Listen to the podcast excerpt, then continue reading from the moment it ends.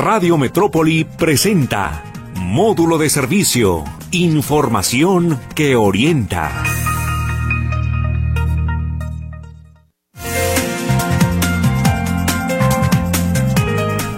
¿Cómo le va? Muchas gracias por estar con nosotros. Ya estamos en módulo de servicio, aquí como todos los días a las 10 de la mañana en Radio Metrópoli. La retransmisión de este programa esta noche, despuesito de las 22 horas, después de la efeméride de Meche, estamos nosotros en la retransmisión de módulo de servicio. Les recuerdo nuestro WhatsApp 33 22 23 27 38. También nos puede eh, escuchar a través del podcast. Inmediatamente eh, que termine este programa, 10, 15 minutos después, estamos ya en el podcast para que usted también se pueda contactar con nosotros. Los teléfonos en breve estarán siendo respondidos por mi compañera Lulu. Y a la persona que hace unos minutos dejaba una llamada con Jonás y con Mario respecto, don Roberto González dice no recogí la tarjeta de bienestar a tiempo. Esto es la unidad deportiva Santa Margarita, todavía están entregando tarjetas. Mire, yo le recomiendo que vaya. Vaya, si no pudo recogerla, seguramente le van a dar oportunidad de hacerlo. No sé, a lo mejor se retrasó porque se enfermó, se le hizo tarde alguna situación, pero vaya y seguramente le van a entregar la tarjeta. Pero vaya al módulo donde le toca, a donde le corresponde. Si es Santa Margarita, vaya ahí pero seguramente sí le entregarán la tarjeta porque incluso hay eh, semanas donde se están entregando a destiempo la letra inicial de los apellidos y sí se las están entregando. Así que, don Roberto, acuda con toda la confianza. Bueno, hoy hay un programa interesante, sobre todo patrones, sobre todo patrones eh, afiliados al Seguro Social y por supuesto trabajadores, derechohabientes del Seguro Social. Está a punto de vencer el plazo para que los patrones cumplan con el trámite de la determinación de la prima en el seguro de riesgos de trabajo. Ya estamos a una semana, es todo febrero, pero queda una semana simplemente para cumplir y hoy vamos a hablar de eso, sobre todo para patrones, pero también para ustedes que son trabajadores y que son derechohabientes del Seguro Social. Saludo con mucho gusto a Denise Villegas Estrada, consultora en atención a derechohabientes del Seguro Social. Denise, ¿cómo le va? Muy buenos días. ¿Qué tal? Muy buenos días. Muchas gracias por la invitación. Un placer acompañarlos. Muchas gracias. Ella nos estará apoyando con algunas consultas, algunas eh, eh, orientaciones que le puede dar en torno a usted como trabajador. Y saludo también a Octavio González él es jefe de la Oficina de Clasificación de Empresas de la Subdelegación Hidalgo del Instituto Mexicano del Seguro Social. Octavio, ¿cómo le va? Muy buenos días. Muy buenos días eh, a toda la audiencia. A José Luis, muy buenos días. Eh, estoy aquí para, para, tratar de resolver las dudas que, salgan respecto a la determinación anual en el seguro de riesgos de trabajo y alguna que otra consulta que pudiera salir respecto claro, a Claro, porque también están aquí para precisamente atender algunas consultas. Yo de entrada, Denis, le quiero preguntar, ¿qué debemos entender? Como, de, eh, como eh, riesgos de trabajo. ¿Qué, se entiende como un riesgo de trabajo? Bien, mm, José Luis, de inicio, los riesgos de, los, los riesgos de trabajo son los accidentes y enfermedades a las que están expuestos los trabajadores en ejercicio o con motivo de su trabajo. Es decir, dentro y fuera de la empresa? Así es, dentro y fuera de la empresa. Eh, fuera de la empresa puede ser en una comisión o ejerciendo su trabajo, por ejemplo, personas que son comisionistas o trabajan eh, en las calles, eh, alguna obra. Pero entendemos también que en el traslado a su trabajo o de regreso de su trabajo. Así es, en el trayecto también. y, y, una persona eh, que tiene un riesgo de trabajo, que ciertamente eh, pues se accidenta, no sé, tiene algún problema severo, eh, se le apoya por parte del Seguro Social, en lo absoluto.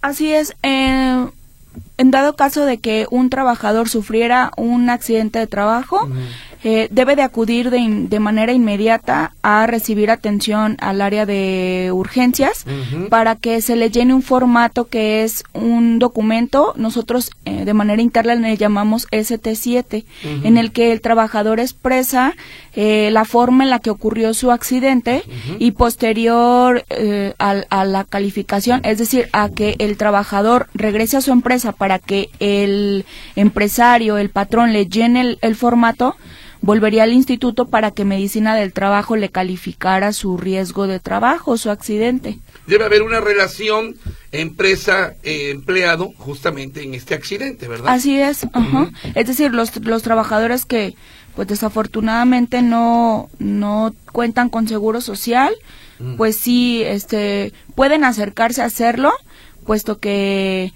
con eso también de alguna forma exigirían al, al patrón eh, el seguro social. Sin embargo, sí, sí tendría que llenar el formato correspondiente. Oye, y, Denise, y, hasta qué punto los trabajadores están dispuestos justamente a colaborar con el trabajador? Ha habido situaciones en las que a lo mejor el, el, el dueño de la empresa como que no reconoce que el accidente fue justamente haciendo algún algo que tenga relación con la empresa, ¿no? Así es, eh, sí hemos tenido pues ahora sí que casos de todo tipo. Sin embargo, es medicina del trabajo, los médicos expertos quien determinan si el accidente fue ocasionado en ejercicio o con motivo de su trabajo. Y entiendo que también sucede al revés. Cuando el empleado en domingo va a comprar menudo, choca y lo quieren meter como riesgo de trabajo, ¿no? Sí, sí, sí. Este, la verdad es que los médicos de medicina del trabajo son expertos en cachar ese tipo de, de, de, fraudes o mentiras también por parte de los de los trabajadores.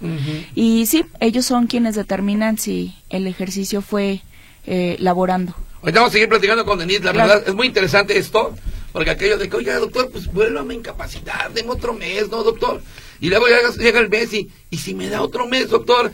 Bueno, eso también vamos a platicar un poquito. Pero bueno, quise comenzar con esto, la introducción, que son los riesgos de trabajo con la señorita Denise, porque es interesante esto que está ocurriendo y que va a ocurrir en la última semana allá en el Seguro Social. Todos los patrones deben de cumplir con el trámite de la determinación de la, prisma, de la prima en el Seguro Social de riesgos de trabajo. ¿Esto qué quiere decir, Octavio González? Bueno, el trámite de la determinación anual en la prima del seguro de riesgo de trabajo se presenta durante el mes de febrero de manera oportuna. Después del mes de febrero, como instituto tenemos la obligación de seguir recibiendo cualquier trámite pues, o solicitud presentada ante nosotros. Mientras no haya una facultad de comprobación, el, patrón puede presentar su determinación de manera extemporánea. Pero bueno, ¿qué es el trámite de la determinación? Es digamos, como el resumen de todos los riesgos de trabajo ocurridos en la empresa durante el ejercicio inmediato anterior. En este caso, todos los riesgos de trabajo terminados durante el periodo primero de enero al 31 de diciembre del 2022. Cabe mencionar que el, riesgo de trabajo no necesariamente tuvo que haber iniciado en el 2022. Puede haber un riesgo de trabajo iniciado en el 2021, pero terminó hasta el 2022 y ese riesgo de trabajo sí es incluible en esta determinación anual. Mm. Caso contrario de los riesgos de trabajo ocurridos a finales o a, bueno, a mediados del 2022, pero que no han sido concluidos, mientras no exista una alta médica para estos riesgos de trabajo, no deberán de incluirse en la determinación anual. ¿Para qué sirve la determinación anual en el seguro de riesgos de trabajo? Bueno, el, pago de las cuotas del seguro social incluye muchas ramas. En, el caso de seguro social, en, la del riesgo de trabajo es una rama variable y, se va determinando año con año. Inicia la determinación cuando como empresa determinas la clase a qué te dedicas como empresa y existen cinco clases de riesgo. Cada una tiene una prima distinta de, de acuerdo a la peligrosidad que tienen las empresas. ¿no? ¿Y cuáles son estas cinco, esos cinco clases? ¿La, clase 1 es la prima del 0.54355, la clase número 2 es 1.13065, la clase número 3 es 2.65325, la clase, la, la clase 4 es 4.65325 y la clase quinta es 7.58875. Ahora tradúzcame lo que quiere decir todo eso. Varía, eh, bueno, la, base salarial se multiplica por la prima, eh, la prima que cuenta la empresa iniciando por la prima media, pero varía cada año de acuerdo a la siniestralidad que tenga. O sea, una, una, empresa con peligrosidad alta, digamos una constructora de, de, de clase quinta 758, pudiera oscilar su prima hasta punto .5 o hasta 15% de acuerdo a, los procesos que tengan internos y lo, cuánto cuidan al trabajador y cuántos riesgos de trabajo hayan ocurrido dentro de la empresa. Podríamos decir que tiene que ver mucho el perfil de, del empleo que se desarrolla, ¿no? O sea, tiene que ver, no sé, una empresa eh, constructora no es lo mismo que una oficina este, burocrática, ¿no? Es correcto. Ajá. Ahora, ¿Qué, se está venciendo? Porque hablan de que nada más queda esta semana del mes de febrero. ¿Qué es lo que se vence? ¿Qué tienen que cumplir los, eh, los empresarios? La obligación eh, manifiesta en el mes de febrero la, presentación de la determinación. Existen dos vías para la presentación, vía internet a través de escritorio virtual o presencial en la subdelegación la, eh, es el, el, resumen de los riesgos de trabajo terminados. Bueno, hay, hay varias variantes en esta determinación. Trabajadores promedio que estuvieron expuestos al riesgo en el ejercicio inmediato anterior. Eh, los, pues, los días subsidiados otorgados a los trabajadores que estuvieron expuestos a algún riesgo de trabajo. Defunciones que hayan ocurrido dentro de la empresa con motivo de una, de un, del trabajo o pérdidas orgánico-funcional de un trabajador, se llaman internamente eh, IPP, incapacidad permanente parcial, para los para los trabajadores. A ellos se les otorga una, una pensión de, de, por vida, bueno, en, cuanto son eh, accidentes menores, pudieran optar por una por un pago global o por una pensión vitalicia, ¿no?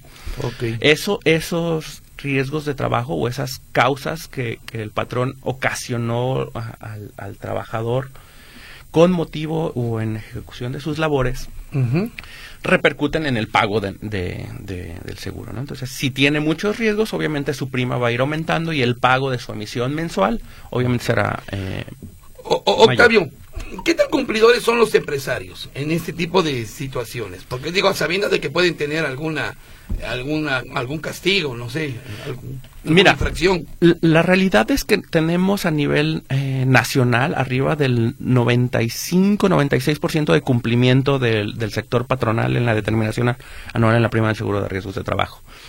En el resto de los de los patrones que no presentan existe una, pues obviamente una consecuencia de no haberla presentado que conlleva una multa, una multa por no por no cumplir con la obligación y derivado de eso, bueno, el instituto determina la prima hace, bueno, la determinación que no hizo el patrón, lo hace el instituto, considerando todos los riesgos de trabajo, los trabajadores promedio expuestos al riesgo, los porcentajes de incapacidad y las defunciones, y se, emiten resoluciones para determinar una prima a los patrones que no la presentaron.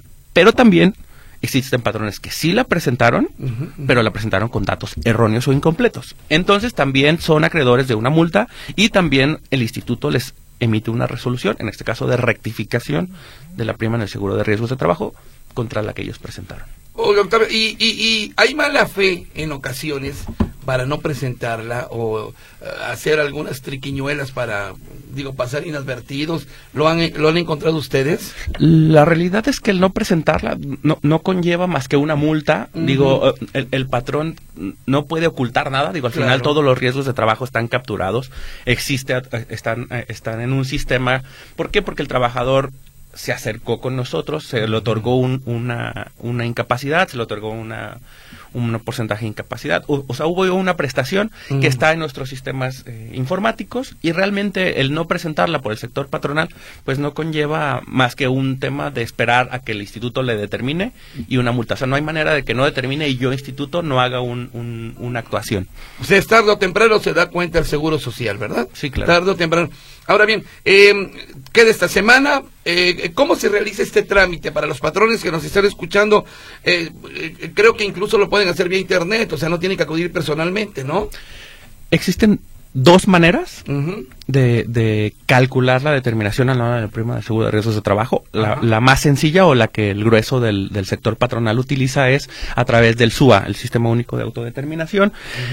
Tiene un, un banner que, que automáticamente calcula toda la información que tuvieron que haber alimentado en el, en, el SUA. Obviamente, si el sector patronal no alimentó de manera correcta su SUA, si tuvo una incapacidad y no está capturada en SUA, si hubo una defunción y no está capturada en SUA, si hay una incapacidad que fue única y la capturaron como inicial, el sistema único sigue esperando incapacidades. Entonces, sí es muy importante, primero que nada, tener alimentado el, el SUA de manera correcta. No solo en los riesgos de trabajo, sino en todas las enfermedades, ausentismos y o modificaciones que haya ocurrido con el trabajador. ¿Por qué? Porque todos estos factores hacen que el cálculo de la prima en el seguro de riesgos de trabajo pueda ser erróneo. Tiene que estar mm. capturado al 100% riesgos de trabajo, enfermedades, ausentismo. ¿Por qué? Porque hay, hay, hay, una variable en la determinación que se llama trabajadores promedio expuestos al riesgo. Entonces, si un trabajador estuvo fuera del trabajo aun y cuando haya sido una enfermedad general, modifica el número de trabajadores expuestos al riesgo, porque ese trabajador no estuvo expuesto a ningún riesgo ya que estaba incapacitado. Ok. Entonces, bueno, a, a grosso modo es el, el- el- el procedimiento a través de SUA, se, se captura todo y se da un, un- un cálculo, sale, sale un archivo que se llama carátula de la determinación o CLEM 22, Ujú. hay otro archivo en el caso que tengan riesgos de trabajo que se llama CLEM 22A y el, el- el archivo se llama determinación de, de, de días y da un archivo, se genera un archivo que da una, un- una extensión .dap. Ese archivo se sube a través del portal de, de, del IMSS, así como hace las modificaciones en, la- en- en el mismo portal. También pudieran acudir a la subdelegación con el mismo archivo, los mismos documentos impresos, firmados obviamente con, con la representación de, de- del representante legal. Ok. De- de- en, en el supuesto, porque puede darse el caso que hay un patrón que diga, "Oye, se- mi computadora se descompuso, no tengo acceso a SUA, no tengo, no tengo, no tengo manera. Dentro del, del portal del IMSS hay un micrositio para un aplicativo para, para calcular la determinación. Ahí se alimenta igual toda la información, riesgos de- eh, todos los riesgos de trabajo, días subsidiados, defunciones, porcentajes de incapacidad y trabajadores promedio expuestos al riesgo y descargas un Excel donde donde enlistas todos los trabajadores con las fechas de inicio y fecha de término de todos los riesgos se, se captura y te va a dar un archivo en lugar de .dap con una terminación .srt. Ese archivo .srt lo puedes subir igual a través del portal de, de IMSS o acudir a la subdelegación y presentarlo de manera presencial. Ah, Mira, in- interesante, pero además, este, pues muy práctico, entiendo yo, que es muy práctico. Ahora, a estas alturas, que ya nos queda una semana para presentar todo este bosquejo, eh, ¿cuántos patrones han cumplido? Mira, la realidad es que no, no me viene preparado con el número, la realidad Pero es que digamos un no. porcentaje yo, más o yo te pudiera decir que estamos como en el 40%. 40%. El sector patronal tiene la costumbre de presentarlo en la última semana y luego normalmente hay muchas quejas porque termina siendo saturándose el, el servicio. Digo, al final a nivel nacional existe un, un- un número enorme de patrones que, que- que necesitan presentar la determinación. ¿Qué les recomiendo? Pues que empiecen desde hoy, ¿no? O sea, a, trabajar. El, el portal, afortunadamente, en estos 23 días de febrero ha estado muy estable. No ha habido, no ha habido grandes fallas de, eh, informáticas en, en- en este procedimiento. Ha estado muy estable. Pretendemos que, que así continúe hasta el día 28 y no obstante que el, que el sector patronal decida hacerlo como es de costumbre el día 28, bueno, Ajá. estaremos trabajando con, con, los, con el sector de informática para, pues, para que esto fluya de la mejor manera. Recomendación que sea antes del día 28. Bueno, pues ya lo escuchó usted. Solo el 40% de los patrones han cumplido con esta eh, determinación del trámite de la prima en el seguro de riesgos de trabajo. Falta el 60% de los patrones. Seguramente algunos nos están escuchando o los trabajadores de alguna empresa también nos están escuchando. Vamos a ir a un corte comercial y ahorita regresamos a módulo de servicio. Interesante la charla, ¿eh? Eh, hay ya algunas preguntas también para Denise. Le recuerdo que ella es consultora en atención al derecho ambiente del Seguro Social. Usted como trabajador tiene alguna duda, usted como empresario tiene alguna duda. También está Octavio González. Él es jefe de la oficina de clasificación de, eh, eh, de, ¿de qué? De Empresas. De empresas, de empresas, aquí anoté mal, de empresas del Instituto Mexicano del Seguro Social, delegación o sub- subdelegación Hidalgo. Vamos a un corte y ahorita regresamos.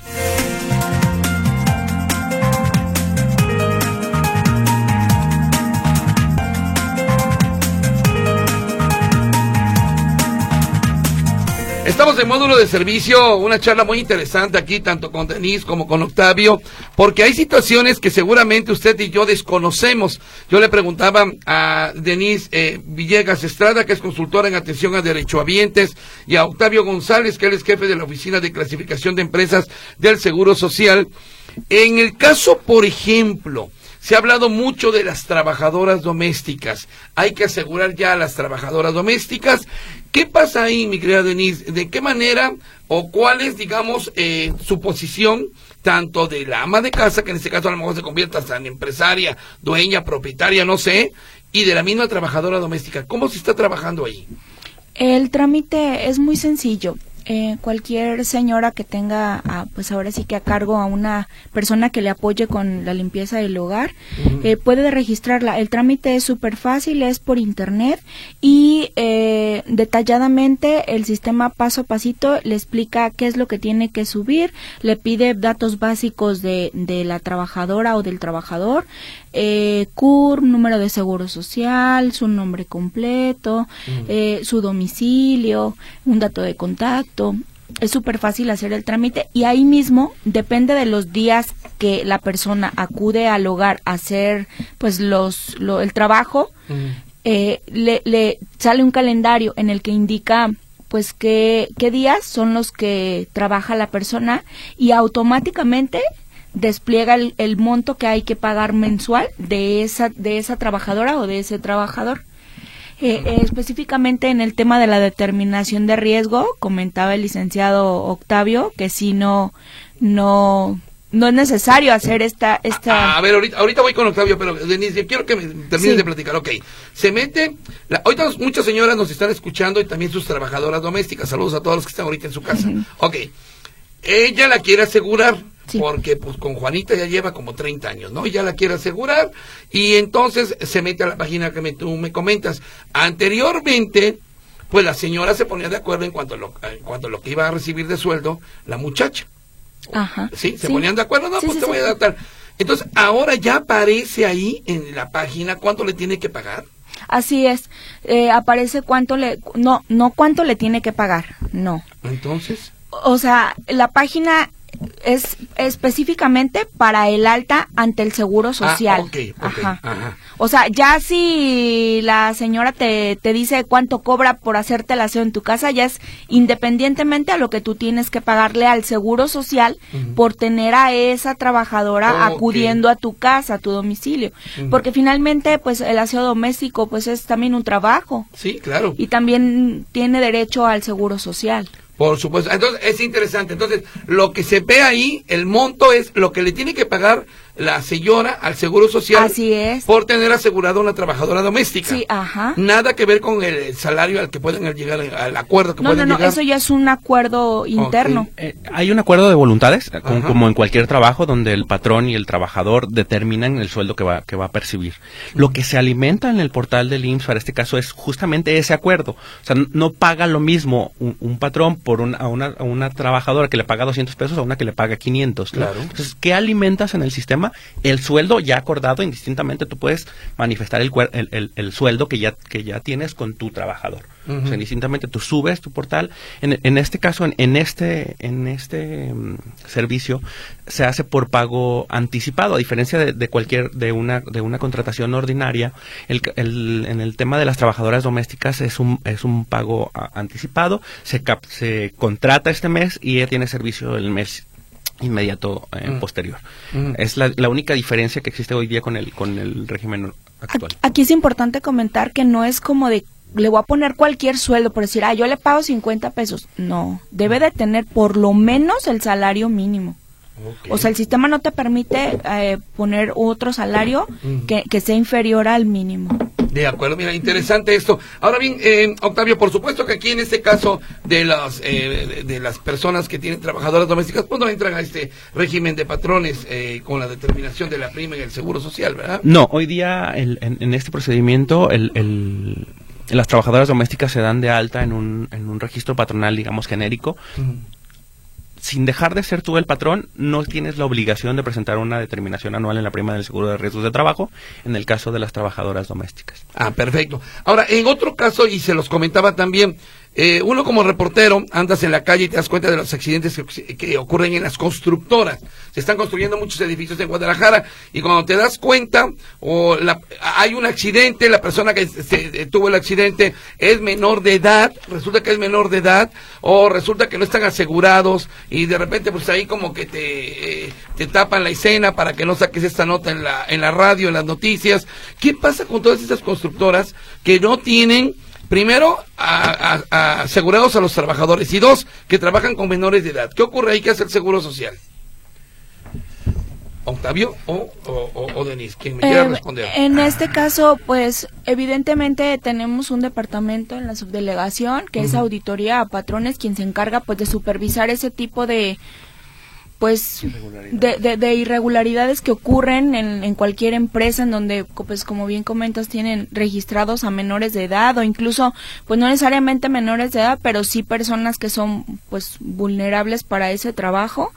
En ese caso pues sí sería lo, lo, lo conducente lo prudente pues sí denunciar al, al patrón. aquí cerquita por cierto hay una están construyendo un edificio y ahorita me tocó platicar con ocho ocho indígenas, llamarlos de alguna manera, que vienen de Chiapas. Eh, y, para poderles, este, eh, como no lo tienen asegurados, los dejan dormir en la obra. Se te voy a dar para, como no tienes casa, te voy a dar chance de que duermas aquí en la obra y hagan su rinconcito en el agujerito y ahí duerman Ahorita les voy a decir dónde es, ¿eh? para que vayan, ojalá fueran a ir a checar, porque está muy grave esa situación. Eh, pero, y, sin embargo, Octavio, estas constructoras sí están en este régimen, el de los patrones, que tienen que pagar la determinación de la prima por, por eh, problemas laborales. En este caso, bueno, los patrones que están eh, registrados, que no, que no son omisos en, en, declarar a los, a los asegurados, pues obviamente están, están obligados a presentarla si, si tienen trabajadores que no están eh, registrados ante el instituto, pues obviamente no, no, no, no los presentarán esta, determinación hasta que llegue, obviamente, el Departamento de Auditoría Patrones y haga alguna acción pertinente respecto a esa a esa constructora o a ese patrón que se omiso, no solo las constructoras, digo, se da en, muchos sectores, pero si en este caso, bueno, nosotros como instituto solamente validamos la información de los trabajadores que se encuentran eh, correctamente registrados ante el instituto. Ok, ahora bien, para ese 60% de patrones que no han cumplido a, un, a una semana de que se vence el trámite, eh, ¿qué va a pasar? Eh, ¿Qué, les puedes comentar? ¿Habrá facilidades? Seguramente se llenará la página, se saturará, ¿qué pasará? Eh, informáticamente, nuestro portal de, de, IMSS, en la determinación anual en la prima de seguros riesgos de trabajo, está abierto obviamente de manera oportuna hasta el día 28. No obstante, hasta el día 8 de marzo podrán seguir subiendo sus determinaciones a través de Internet o en la, en la subdelegación que, que le corresponda al, registro patronal. Posterior a esto, ya tendrán que hacerlo a través de una solicitud, o sea, un escrito manifestando el por qué eh, por qué no se presentó, si existió algún, alguna interferencia. y... ¿Y a cuánto ascienden las multas? Mira, la realidad es que las multas están a través de determinadas en el Código Fiscal de la Federación. Nosotros institucionalmente siempre aplicamos la, la multa mínima, que son 20 UMAS. 20 UMAS, hay que hacer el cálculo. Dos mil pesitos. Dos mil, alrededor de dos mil. pesos. Muy bien. Bueno, pues no, no es tanto, pero tienen que cumplir. Sí, claro. Tienen que cumplir todos estos patrones. Muy bien. Eh, oigan, ¿puedo pasar a las a llamadas? ¿Podemos pasar a, las dudas y llamadas? Muy bien, dice, eh, el estrés postraumático es considerado riesgo de trabajo, dice Adriana García. ¿Estrés postraumático? Tendría que acudir, eh, como lo comentaba, bueno, en este caso, si fuera digamos, un, tuviera una crisis en ese momento, puede acudir al servicio de urgencias. De no ser una crisis eh, en ese instante, hay que acudir con su médico familiar, manifestarle la situación y esto es considerado una enfermedad de trabajo. Ah, Entonces, en ese sentido, pues sí tendría el médico familiar tomar cartas en el asunto, eh, solicitar pues a medicina del trabajo la calificación conducente y a medicina del trabajo determinará si esto es ocasionado con el ejercicio del trabajo. Muy bien. Dice, me encuentro inscrito en la modalidad 40. ¿Puedo solicitar un salario más alto desde la inscripción a la fecha? Eh, no. no. ¿verdad? No, eh, a partir de la inscripción es el monto que mensualmente se le va a estar generando. Mm, dice, ¿por qué cuando manifiestan, dice Williado Ponce, no sé, ¿por qué cuando manifiestan a patrón como no localizado dejan de dar atención a los trabajadores? Pero las cuotas se siguen cobrando, pues el patrón tiene que pagar el 100% para reactivar el registro patronal. ¿Por qué es esto? Cobran y cobran muy bien y mañosamente al trabajador lo ignoran y no tienen atención. El Seguro Social no pierde jamás. ¿Qué hacer para que en estos eventos, si se les da atención y medicamentos al trabajador, ¿cómo es esto? Dice, menudo elefante blanco, comenta esta persona. ¿Tienen conocimiento de esto? Que, o sea, hay, eh, eh, eh al patrón no lo localizan, pero dejan de dar atención también a los trabajadores sin tener culpa de ello. ¿Pueden responder? Dentro de la ley del Seguro Social, espe específicamente en el artículo 251, existe una facultad de del instituto donde es dar de baja a los patrones. No solo doy de baja al asegurado, doy de baja al patrón completo, porque hicimos un, un, acto de molestia, fuimos a notificarle algo al patrón y no estaba en el domicilio manifestado. Al no estar en el domicilio manifestado, obviamente caen en el supuesto de, del no localizado que está plasmado literal en el artículo 251. Y sí, efectivamente, cuando el patrón acude a la subdelegación a, darse de alta nuevamente, porque hubo un cambio de domicilio, porque dejó de rentar, eso, obviamente tiene que pagar las cuotas que, estaban vencidas desde la fecha de la baja hasta, hasta la actualidad, pero los derechos de los trabajadores se restituyen igual, eh, de igual manera. Entonces, desde la fecha de la baja hasta la fecha del restablecimiento, el, el trabajador vuelve a tener sus sus derechos intactos. Bueno, dice, ¿por qué el riesgo de trabajo eh, eh, es parejo para todos? Según la constructora, si las secretarias no cargan costales de cemento y se aplican parejo, y porque una secretaria de una constructora paga el mismo riesgo que un albañil si no cargan costales. No sé. Lo que pasa es que, bueno, el, el, riesgo de trabajo es por, por registro patronal, no, no hay una segmentación por actividades de la empresa. Y en su momento, digo, vamos a hablar de hace 30 años, hubo una consideración de todos de, todos estos factores, ¿no? Y consideró que había empleados que no que administrativos y empleados expuestos al riesgo.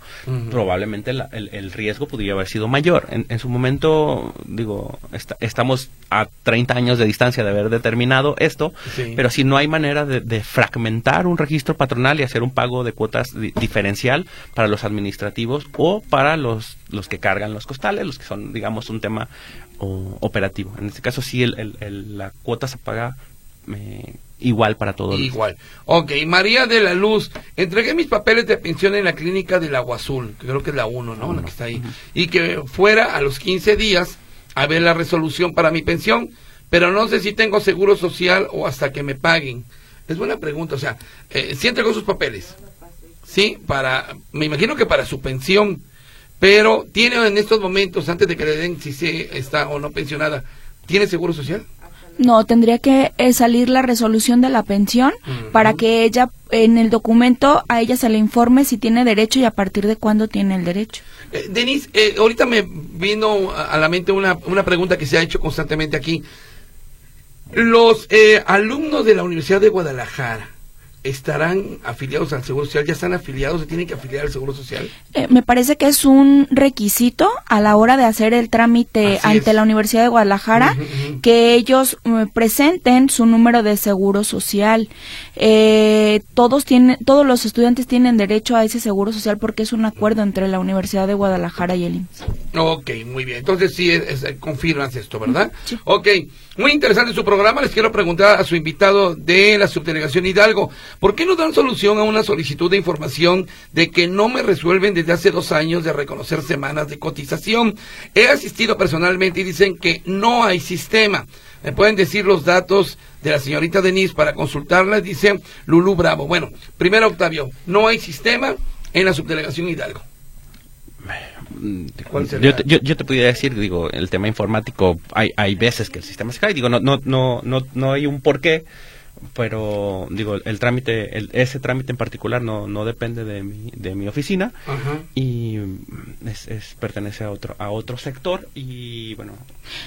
Con mucho gusto yo me llevo los datos de la persona para monitorear cuál es eh, su situación en concreto y de qué manera le podemos orientar y resolver. Ah, entonces déjame aquí anotar anoto el celular de la señora. sí yo me comunico con la señora Correcto. Que además siempre la subdelegación Hidalgo está lleno, oye. Es impresionante la cantidad de gente que va ahí, oye, ¿por qué?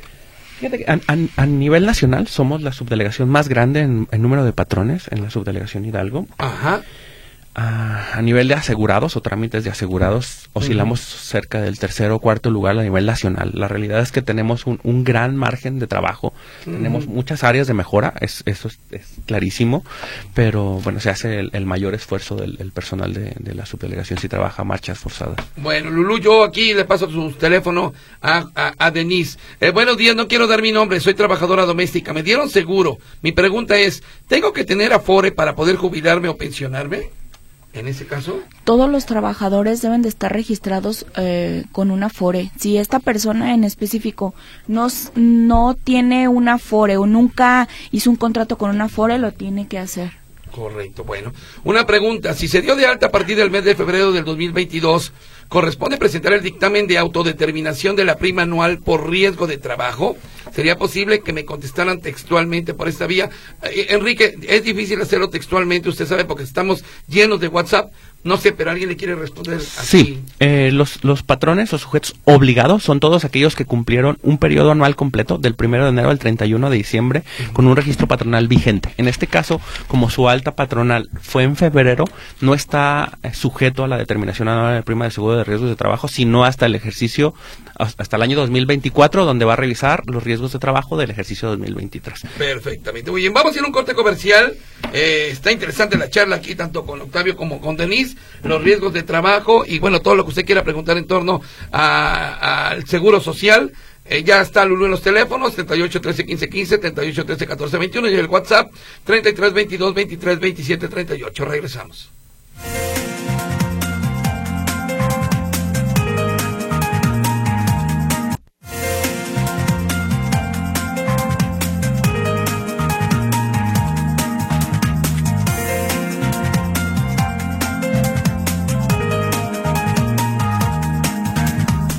Oigan, qué cosas tan interesantes en torno al Seguro Social. De veras, interesantísimo. Me encanta que estén aquí la gente del Seguro Social, porque hay cosas que son inimaginables. Y gracias a la señora Ofelia Ortiz, que nos hace una pregunta también bien interesante. Dice, cuando mueres, ¿por qué hay que regresar dinero al Seguro Social de una pensión si te mueres un mes antes? A ver, por ejemplo, a mí me da el Seguro Social todo el mes, pero yo me muero a mitad del mes. El día 15 me muero y 15 días, pues ya no utilicé ese dinero. ¿Tengo que regresar estos 15 días de dinero? En el caso de los beneficiarios que solicitan una pensión, sí, al momento de hacer el trámite, el instituto sí le requerirá a la persona beneficiaria que devuelva lo correspondiente posterior a la muerte. Por ejemplo, si me dan cuatro mil pesos y yo me muero el día 15, ya me gasté dos mil, los dos mil restantes hay que regresarlos al Seguro Social. Sí, sí tendría que regresarlos. Mira, mira, mira, interesante. Muy bien, Humberto Morales, desde mediados del año pasado estoy pagando la modalidad 40. Me dijeron que tengo que ir a la delegación por los talones de pago, que sería por tres meses, pero fue casi todo el año. Ahora volví por el nuevo talonario y no puedo pagar porque está mal capturado. En la delegación no pueden hacer nada que porque vienen de México que, ah, que, que hable a México para reclamar. Bueno, sí, los talonarios sí se dan por un mes, ¿verdad? Digo, por un año, ¿no? Un año. Ajá, por un, año. Ok, pero ya el otro talonario ya no se lo dieron. Me llevo los datos de la persona para ver de qué manera le podemos orientar. Humberto Morales, comuníquese si nos deja su teléfono para que aquí Denise lo cheque. El Juan Carlos Ávila, mi hijo se accidentó en julio del 2021, pasó el año y lo dieron de alta. Fue a trabajar y le dijeron que no había un lugar para él. Deberían darle algo de liquidación y cuánto. ¿Me pueden ayudar? ¿Qué pasa en este sentido? O sea, se accidentó, este, y ya lo dieron de baja, ya, no, se, curó, regresó y resulta que ya no tiene trabajo. Bueno, posterior al, a la alta médica, el, el, patrón y el trabajador tienen, digamos, un acuerdo de voluntades. Si el patrón decide eh, culminar con la relación obrero-patronal, pues obviamente tendrá que indemnizarlo conforme a la ley. No hay una causa justificada por haber ocurrido un riesgo de trabajo, salvo que exista un, un dictamen de invalidez o un dictamen que, que ya le impida eh, médicamente trabajar haciendo las mismas actividades que, realizaba. Tendríamos que, que nos mandara el, dato para, para revisar si, si es el caso de que existe un impedimento médico o de lo contrario es un tema laboral y tendrá que acudir con, con, algún eh, abogado laboralista en este caso, ¿no? Correcto, dice Eli, si soy persona física o si soy persona física, ¿puedo yo misma afiliarme? Por años coticé y ahora me gustaría continuar para alcanzar a pensionarme. ¿Es posible? Si le dan un consejo a Eli, por favor. Pues aquí más bien sería contratar modalidad 40 en el, en el caso en el que lo requiera, pero tendríamos que verificar si viene de una relación obrero-patronal como cuándo fue su fecha de baja y todo eso. Si nos deja el dato, le podemos dar ah. una orientación. Sí, déjenos el dato y con mucho gusto lo volvemos a pasar. Quiero felicitar al señor Octavio que está aquí conmigo, dice, porque explica muy bien lo del riesgo. Saludos, dice Iliana Vaca. Para mí me impresionó que lo de los numeritos que se aventó, todos se los aventó de, de, cuando le dije, igual, ahora tradúzcamelo, todo se lo aventó de aquí de la cabeza, digo, ay, caray. Pero bueno, impresionante. Bueno, acá me están pasando, no sé qué es esto. Eh, bueno, ok, esta es otra cosa que nada tiene que ver, creo yo. Luego, pregunta, ¿este riesgo de trabajo es aparte del seguro social? ¿Es otro pago del patrón o qué? Dice, ¿qué pasa si mis trabajadores los fines de semana están haciendo su casita, laboran haciendo otra cosa y tienen accidente? Dice el señor Díaz. Pues es lo que yo comentaba, también a veces les quieren voltear, van por el menudo en la camioneta y luego lo quieren pasar como riesgo de trabajo. Pero eso, pregunta, eh, ¿es otro pago del patrón, dice el señor Díaz? Es dentro de los, del pago mensual que, que realizan todos los patrones, eh, existe una rama específica que es el riesgo de trabajo.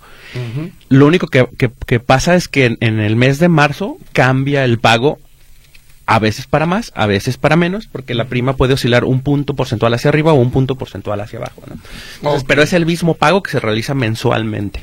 En, el, en, la otra pregunta, que, que si están haciendo, eh, bueno, ellos dicen que su casa, pero bueno, no, no necesariamente, o sea, puede haber un trabajador que tenga dos trabajos y solamente pagará el riesgo o, incluirá en la determinación anual en el premio del seguro de riesgos de trabajo con el patrón que se ocasionó el riesgo, ¿no? O sea, ahí tiene que ver modo, hora, tiempo y lugar que, que, ocurrió el riesgo y es quien, quien, quien está obligado a presentarla. Muy bien. Humberto Morales, ya aquí Denise está tomando nota de, también de su teléfono.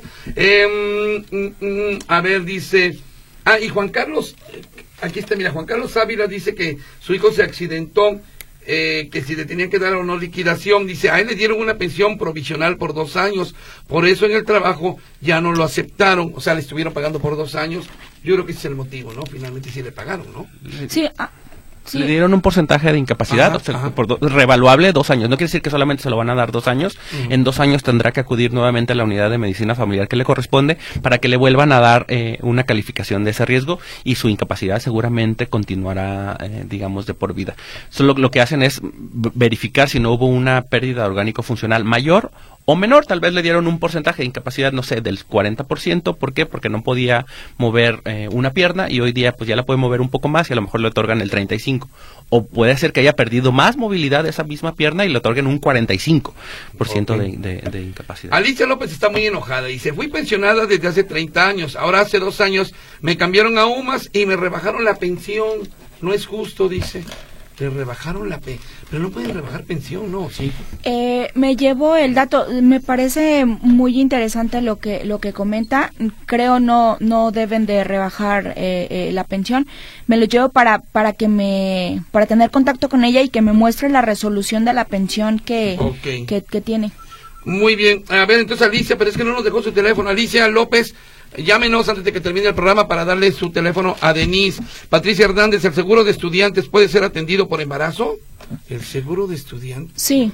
Mm, no hay ningún problema, sí cubre atención obstétrica. Antes de que se termine el programa este y seguir con las preguntas, eh, Octavio, eh, Octavio González de la subdelegación Hidalgo y jefe de la oficina de eh, verificación de empresas de la subdelegación Hidalgo, eh, volvamos o terminamos por el principio, como comenzamos. Eh, para los patrones que les queda una semana para presentar este trámite de la determinación de la prima del seguro de riesgos de trabajo, ¿qué tienen que hacer? ¿A dónde se pueden comunicar? Falta el 60% de patrones que no han cumplido. ¿A dónde se pueden comunicar? Bueno, tenemos una alada nacional, que es el 800-623-23 23. Cualquier duda relacionada con, con el aplicativo o con el, eh, con el trámite de la determinación anual en la prima del seguro de riesgos de trabajo, pueden llamar a ese número y ahí les, les resolverán sus dudas. 806 23 23 23, Es el centro de contacto INS. El centro de contacto INS. Ok. Em, ahora bien, se termina el, el último de febrero el plazo pero van a tener una semana más para que los patrones cumplan. Sigue, sigue estando habilitado el portal de, de Internet así como la, determinación en la ventanilla para presentar su determinación de manera extemporánea de manera, eh, digamos, informática. O sea, el portal se cierra a partir del día 9. En la subdelegación te seguiré recibiendo cualquier día del año mientras no exista una el instituto no haya iniciado facultades de comprobación. ¿Qué es esto? Que yo ya te haya notificado una resolución por no haber eh, cumplido con, la obligación. Mientras tanto, el, el, sector patronal puede acudir a la subdelegación a través de una solicitud, un escrito, un escrito libre solicitando la recepción de esta determinación de manera extemporánea y con toda la, documentación que acredite personalidad del representante legal, así como los documentos que, que se mencionaron con anterioridad, CLEM 22, CLEM 22A o carátula de la determinación y relación de casos. Muy bien, este, es importante que cumplan, señores empresarios. Angélica González, ¿qué pasa cuando una trabajadora doméstica trabaja en varias casas? Un día en una, otro día en otra y cada una cada cinco horas. ¿Qué pasa ahí? En este supuesto, pues cada señora de la casa, cada patrona tendría que dar de, que dar de alta a la misma trabajadora, no importa. A la misma, cada una de ellas, ok.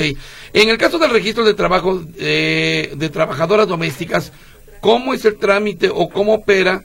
Si se le tiene contratada solo un día a la semana. Bueno, pues aquí acaba de responder prácticamente Denise, así como, como lo comentabas. Bueno, eh, ah, bueno, aquí está el teléfono de la señora Alicia López. En el caso del registro de... Ah, bueno, esto ya lo habíamos leído. Eh, dice, eh, no sé si se sigue realizando la siguiente práctica. En la empresa que laboré, la doctora, lo pone entre comillas, eh, mandaba a los empleados accidentados a la Cruz Verde de Tlaquepaque para no meter el riesgo al Seguro Social y que la empresa no fuera sancionada. Ahora la doctora ya trabaja o ya trabajó en el Seguro Social, comenta. ¿Es válido esto, que los manden a, la Cruz Verde? Es muy común que suceda. ¿Ah, Lamentablemente ¿sí? nos hemos dado cuenta de que de inicio el médico de la empresa o incluso las secretarias tienen la indicación del patrón de mandar a sus trabajadores accidentados a otra instancia que no es el Seguro Social. Aquí la, la, la invitación, la sugerencia, pedirles de favor que no lo hagan hay que acudir a la unidad de medicina familiar este, a recibir los primeros auxilios de atención para que se levante su riesgo de trabajo y no ocurran ese tipo de omisiones. Dice en la modalidad 10, ¿qué derechos se tienen? Dice, muchas gracias, modalidad 10. Modalidad 10 es todos los trabajadores de régimen ordinario, cualquier trabajador.